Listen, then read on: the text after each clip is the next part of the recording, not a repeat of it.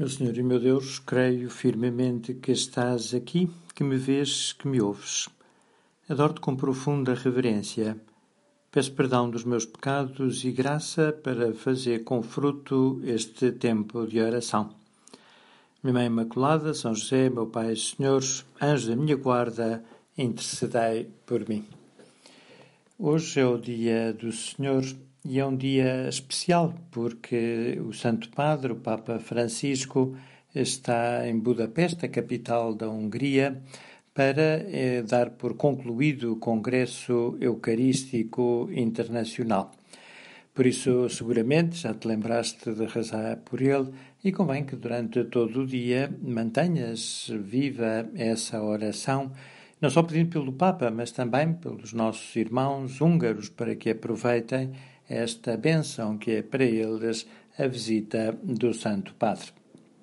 E também, já agora, pedir pelos frutos do Congresso Eucarístico Internacional, para que Nosso Senhor seja mais amado na Sagrada Eucaristia e também para que nós, cristãos, tenhamos mais consciência do grande dom que é essa presença real de Jesus no Santíssimo Sacramento. E sejamos capazes também de o adorar no sacrário, se calhar até todos os dias podemos fazer uma visita a Jesus na igreja mais próxima da nossa casa e sabemos também eh, reconhecer a grande honra que é para nós participar na Santa Missa, onde o Senhor renova eh, o sacrifício da sua paixão pela redenção do mundo. O Evangelho que hoje nos é proposto recorda-nos uma sondagem à opinião pública feita por Nosso Senhor e que o evangelista eh, São eh, Marcos refere no capítulo 8 do seu Evangelho. Com efeito, diz: Saiu Jesus com os seus discípulos pelas aldeias de Cesareia de Filipe. Pelo caminho interrogou os seus discípulos: quem dizem os homens que eu sou? Responderam-lhe: Uns dizem que é João Batista, outros que Elias e outros que algum dos profetas. Então perguntou-lhes: E vós quem dizeis que eu sou? Pedro respondeu: Tu és o Messias. Então Jesus ordenou-lhes severamente que a ninguém dissessem isto dele. Jesus sabia que muitas vezes os apóstolos andavam no meio da multidão e por isso não podiam deixar de ouvir os comentários que a pregação e os milagres do Senhor suscitavam. E claro que toda a gente, pelo menos toda a gente boa, fazia comentários de louvor, e daí que aquelas pessoas considerassem Jesus um profeta. E por isso as respostas à sondagem são certamente amáveis, simpáticas, porque uns diziam que era João Batista, que tinha morrido e, entretanto, julgavam eles ressuscitado.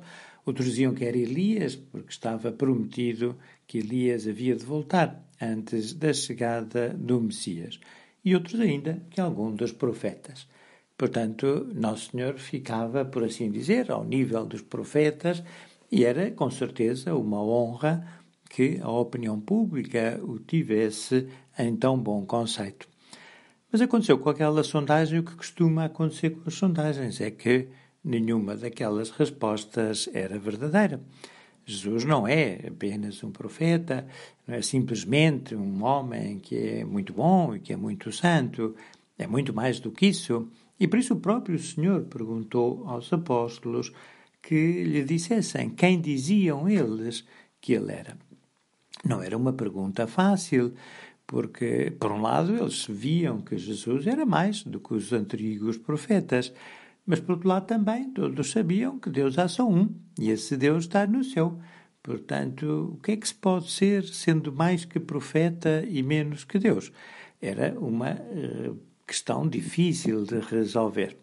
Eles ainda não conheciam a Santíssima Trindade, não sabiam que Deus são três pessoas e que era uma dessas pessoas divinas que tinha encarnado. E daí que Jesus possa ser, ao mesmo tempo, verdadeiro Deus e verdadeiro homem. A esta pergunta, certamente difícil, eu suponho que nessa altura os apóstolos devem ter evitado olhar para Jesus, não fosse o mestre dirigir pessoalmente a algum deles esta mesma questão de tão difícil solução. Mas Pedro, que era talvez o mais corajoso, o mais afoito de todos eles, respondeu e respondeu de uma forma destemida: Tu és o Cristo. Tu és o Messias. Isto era algo certamente muito ousado, porque é precisamente por isto que Jesus será condenado à morte. Ainda para mais, Pedro não tem a prudência, por assim dizer, de dar uma resposta cautelosa, por assim dizer, podia ter ido, bom, quem sabe, se calhar, porventura, tu talvez sejas o Messias, mas assim com muitas saídas de emergência, eh, para o caso de não estar a acertar e poder dizer, não, não estava a dizer que é, estava a dizer que se calhar, porventura, talvez, tu pudesses ser o Messias. Mas não, Pedro faz uma afirmação, uma afirmação categórica, absoluta. Tu és o Messias. Sabemos que esta afirmação não foi feita por Pedro porque Pedro era mais esperto que os outros, era mais perspicaz, era mais inteligente. Não, foi porque Pedro foi iluminado eh, por Deus para poder reconhecer que Cristo é verdadeiramente o Messias. Ou seja, há muitas coisas que talvez a opinião pública possa decidir qual o melhor governo, se é preferível um regime ou outro, se o governo deve ser centralizado ou se deve ser descentralizado. São questões opináveis que os homens podem decidir, recorrendo à opinião pública ou a eleições.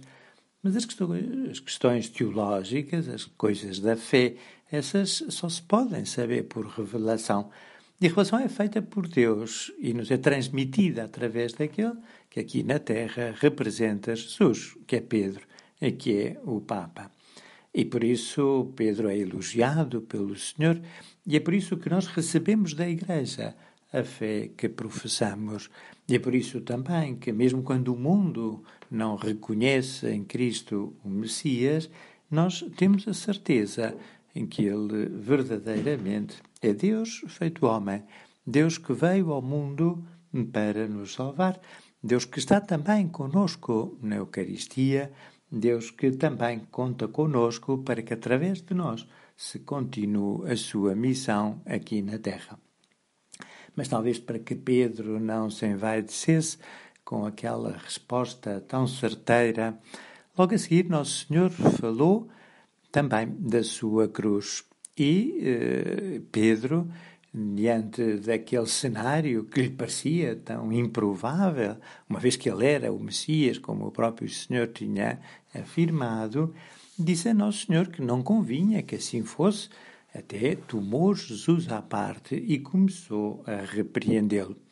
E então Jesus, voltando-se para os seus discípulos, repreendeu Pedro, dizendo: Retira-te daqui, Satanás que tu não tens o gosto pelas coisas de Deus, mas sim pelas dos homens.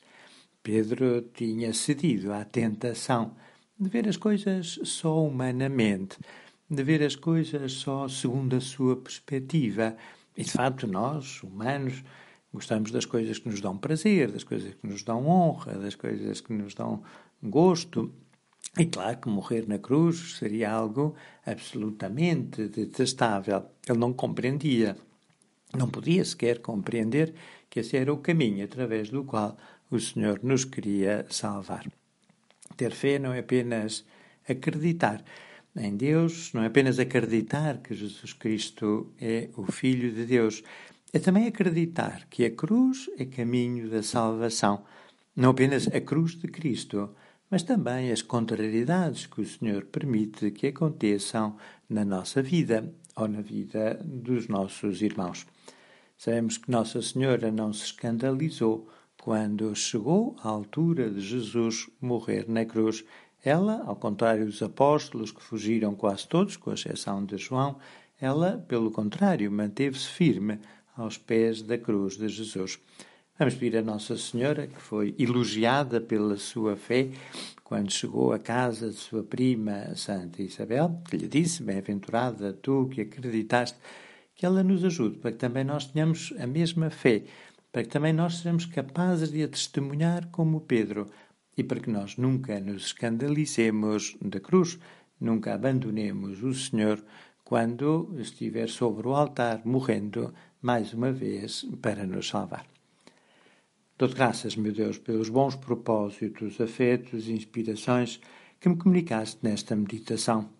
Peço ajuda para os pôr em prática. Minha Mãe Imaculada, São José, meu Pai Senhor, anjo da minha guarda, intercedei por mim.